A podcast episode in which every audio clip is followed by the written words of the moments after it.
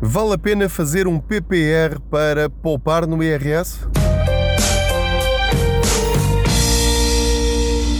Olá, bem-vindos ao meu podcast. Eu sou o Pedro Anderson, jornalista especializado em finanças pessoais e vamos uh, aproveitar estas viagens que faço de carro para lhe dar boleias financeiras. Faça de conta que vai aqui ao meu lado a conversar comigo. Eu sei que não pode responder, mas depois pode comentar na plataforma em que estiver a ouvir este podcast.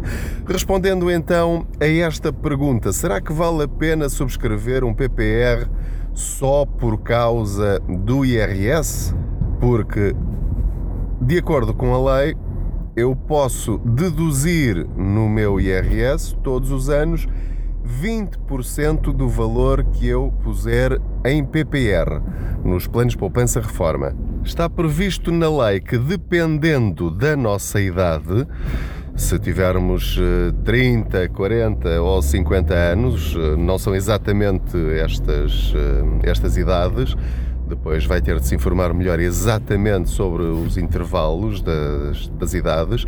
Cada uma delas corresponde a uma dedução máxima. É sempre 20%, mas até atingir um determinado limite, que é de 300 euros 350 euros ou 400 euros.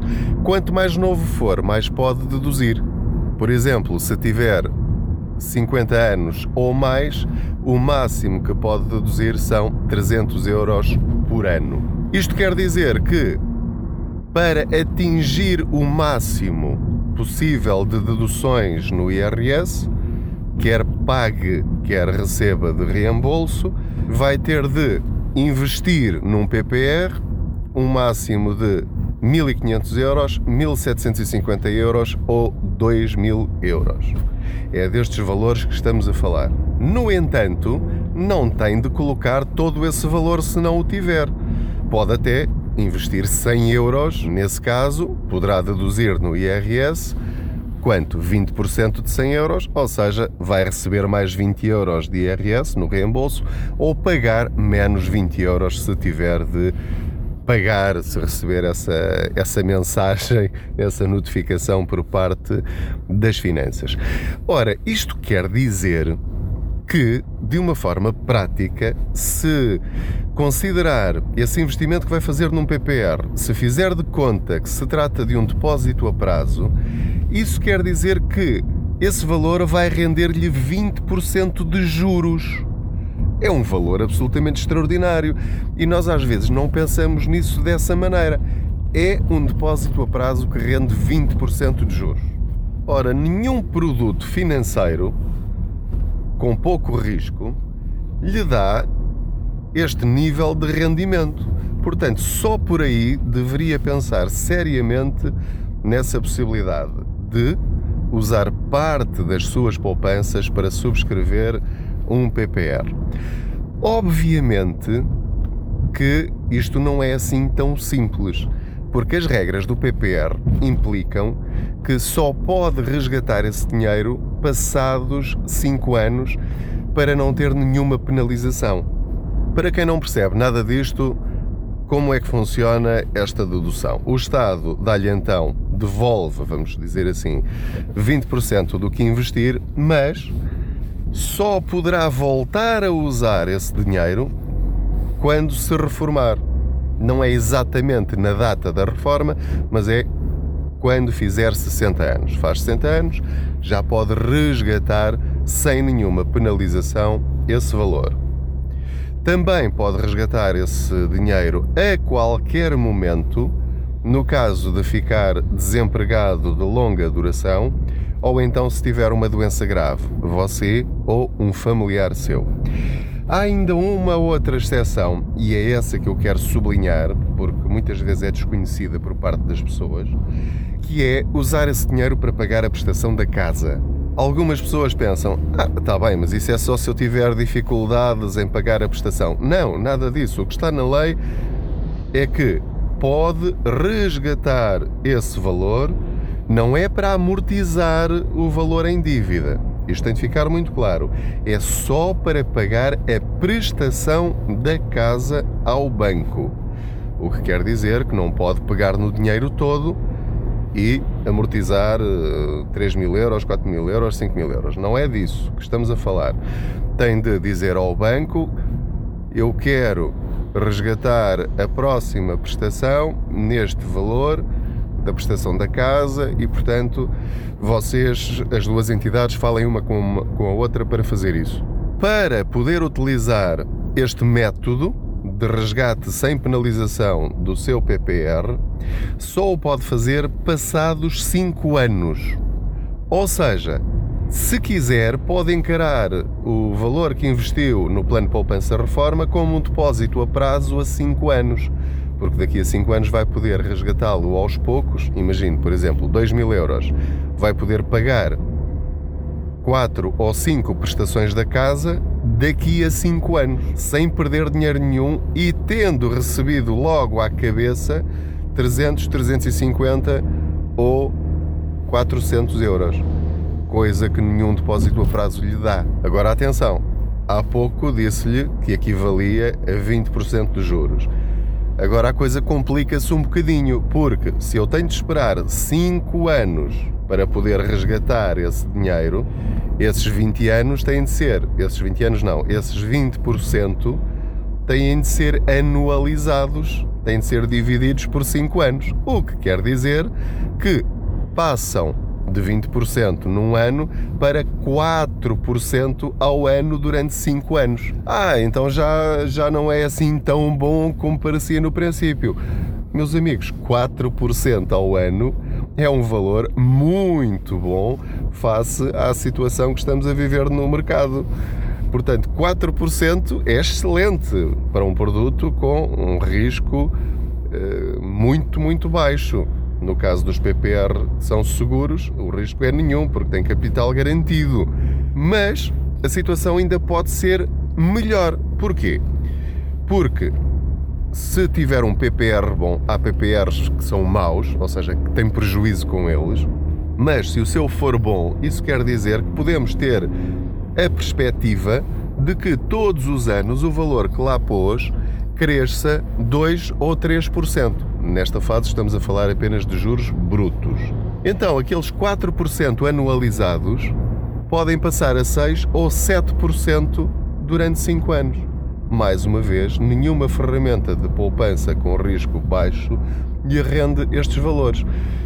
Já está a ver as possibilidades que aqui tem de pôr o seu dinheiro a fazer dinheiro. Porque é isto que os bancos fazem com o seu dinheiro. Portanto, vamos lá descobrir formas inteligentes de pôr o dinheiro a trabalhar para nós.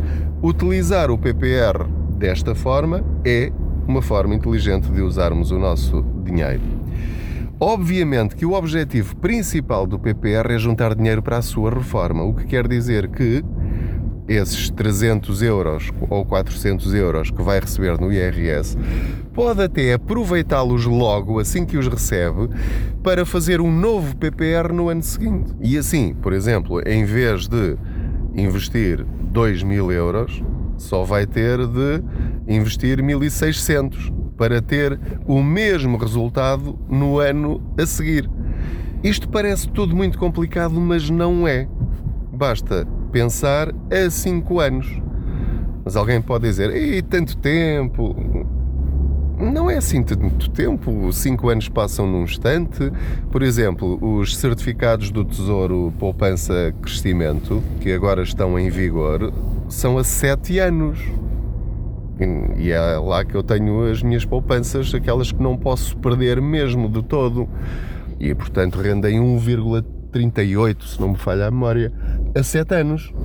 Todos os anos é uma, uma taxa diferente e o, anteriormente os certificados do Tesouro Poupança Mais, acho que era assim que se chamavam, era também a 5 anos. Portanto, não é nada de extraordinário, 5 anos passam num, num instante.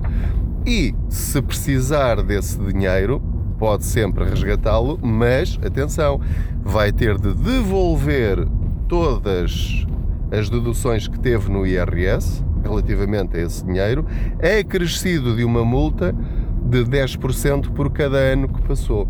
Portanto, não convém nada de todo que resgate o seu PPR antes dos tais 5 anos. Isto quer dizer que não pode pôr lá dinheiro que possa vir a precisar nos próximos 5 anos. Isto é só para poupanças que tenha certeza, dentro do que é possível prever, que não vai precisar para outras coisas, para emergências ou para projetos que tenha para os próximos anos. Agora vamos complicar ainda mais um bocadinho. Aquilo que muitas pessoas já descobriram e que partilharam comigo quando eu falei disto uh, no Contas Poupança é que, juntando o reembolso do IRS, juntando os juros que o PPR rendeu durante 5 anos, isso quer dizer que daqui a 5 anos, quando eu utilizar esse dinheiro para pagar as prestações da casa, eu na prática, dependendo da prestação que eu pagar, do valor dela, eu vou ter uma mensalidade grátis todos os anos. Ou seja, depois o PPR que eu fizer no ano a seguir vou utilizá-lo no sexto ano, o que eu fizer daqui a dois anos vou utilizá-lo no sétimo ano e assim sucessivamente. E aquilo que este dinheiro vai gerar é o equivalente a uma prestação grátis por ano daqui para a frente, passados os primeiros cinco anos. Isto é extraordinário, isto é usar o dinheiro de uma forma inteligente. Fica aqui esta dica já estou quase a chegar à escola do meu miúdo. Não se esqueça de subscrever este podcast na plataforma em que está a escutar-me.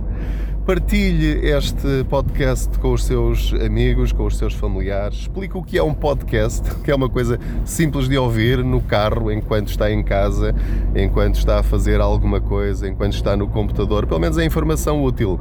Eh, e como já percebeu, é uma viagem relativamente curta, portanto, tem uma semana para ouvir 15 minutos quase de certeza, mesmo enquanto está à espera que chegue o autocarro ou enquanto está à espera de alguém, ouve no telemóvel ou liga o Bluetooth uh, ao, ao rádio do carro e vai ouvindo.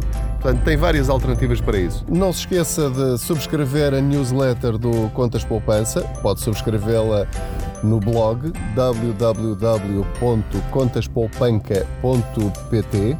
Tem lá um link para isso. Tem lá já nesse blog mais de mil artigos com dicas diferentes que o podem ajudar a poupar dinheiro e a ter mais dinheiro disponível ao fim do mês. Recordo-lhe também que uh, tenho um canal no YouTube que se chama Pedro Anderson Contas Poupança. O Instagram também tem dicas muito úteis e mostra-lhe um bocadinho dos bastidores do Contas Poupança, das reportagens e das dicas.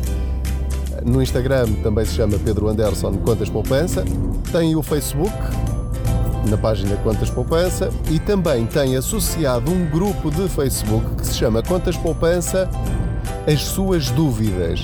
É um grupo excepcional, já tem dezenas de milhares de membros, em que o objetivo é quem tem uma dúvida coloca a dúvida nesse grupo e todos os outros que já passaram por essa situação respondem e ajudam de uma forma altruísta, gratuita, sem interesses escondidos, é mesmo para nos ajudarmos uns aos outros. Portanto, como vê, tem aqui várias ferramentas ao seu dispor para começar a gerir melhor as suas finanças pessoais. Já estou a chegar aqui à escola do meu miúdo. Espero que tenha gostado de mais esta boleia financeira. Não se esqueça, mais uma vez, de subscrever este podcast. Desejo-lhe o resto de um bom dia, de uma boa noite, boas poupanças e até ao próximo episódio.